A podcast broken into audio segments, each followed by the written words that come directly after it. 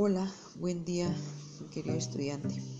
Reciba un abrazo fraternal y vamos a trabajar en este momento la guía de lenguaje. Entonces, tomamos todos los elementos necesarios, la guía, las hojas o el cuaderno, lapicero, lápiz, colores y manos a la obra. Observemos la primera hoja de la guía. Vemos unas imágenes y nos piden que escribamos tres características de cada imagen. Una característica es algo que lo identifica. Por ejemplo, miramos la primera imagen y vemos que tiene una cara muy sonriente. Entonces, una característica podría ser feliz o contento, como lo quiera escribir. Y observa las otras imágenes y a cada una le va a sacar tres características y las va a escribir en el cuadrito o en la hoja adicional donde está trabajando. Ahora vamos a mirar lo que es el adjetivo. Entonces tenemos que el adjetivo es la palabra que siempre acompaña al sustantivo y lo está describiendo, está diciendo cómo es. El, el adjetivo nos dice cómo son las personas, los animales, las cosas. Las podemos identificar. Entonces observemos el dibujo. Tenemos un niño y nos está diciendo cómo es ese niño. Nos está diciendo que es alegre, que es pequeño, que es bajo y que es amigable. Entonces miramos los dibujos y nos dice cómo está la niña. Entonces cada una de las imágenes nos está mostrando cómo está la niña.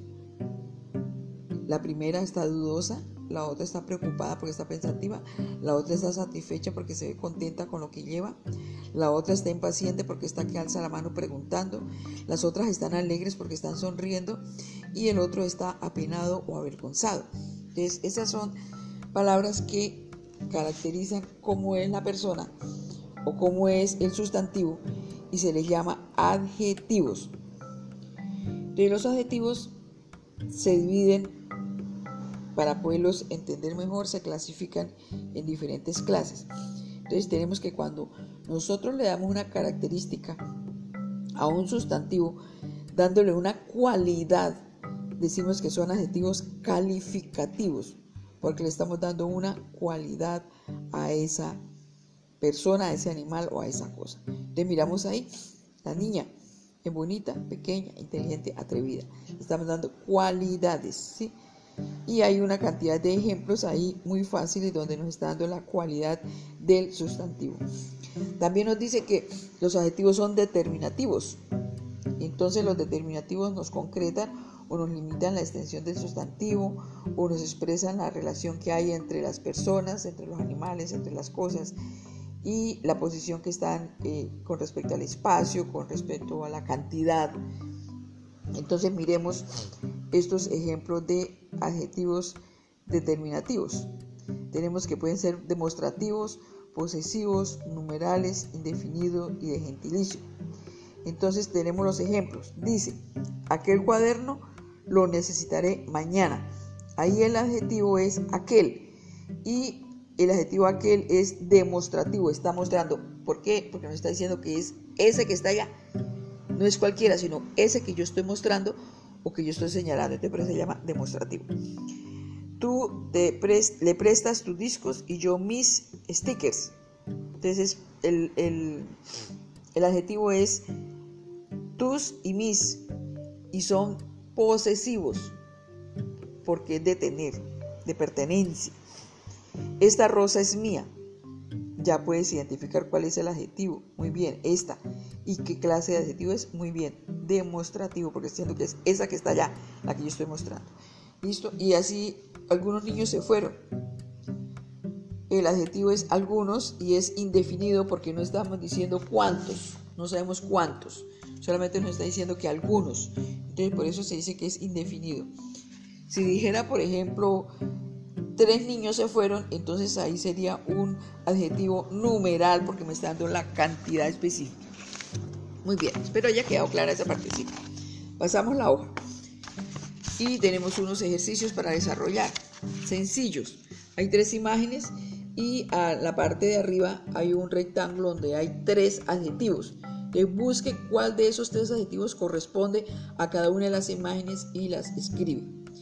Igual, hay un texto y nos piden que el texto saquemos los adjetivos. Dice, Maribel es una niña divertida, es pelirroja, suele llevar dos trenzas largas y es bastante pecosa. Lo que más le gusta es trepar a los árboles altos porque es muy valiente y decidida. Maribel es una de mis mejores amigas. Entonces vamos a buscar los adjetivos. Miremos la primera frase. Maribel es una niña divertida. ¿Cuál será ahí el adjetivo? Muy bien, divertida. Es el adjetivo. Está diciendo cómo es Maribel. Está dando una cualidad. Es un adjetivo calificativo. Muy bien. De esa manera busca los otros adjetivos que están en el texto. Luego, el otro ejercicio también es muy fácil. Escríbale un adjetivo a cada sustantivo. Una maestra y usted escribe el, el adjetivo que puede ser calificativo, demostrativo, numeral, cardinal, como quiera.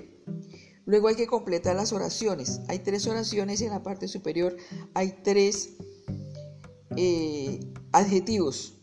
Entonces, si dudas de alguna, del significado de alguno de ellos, para eso es el diccionario, diccionario a la mano.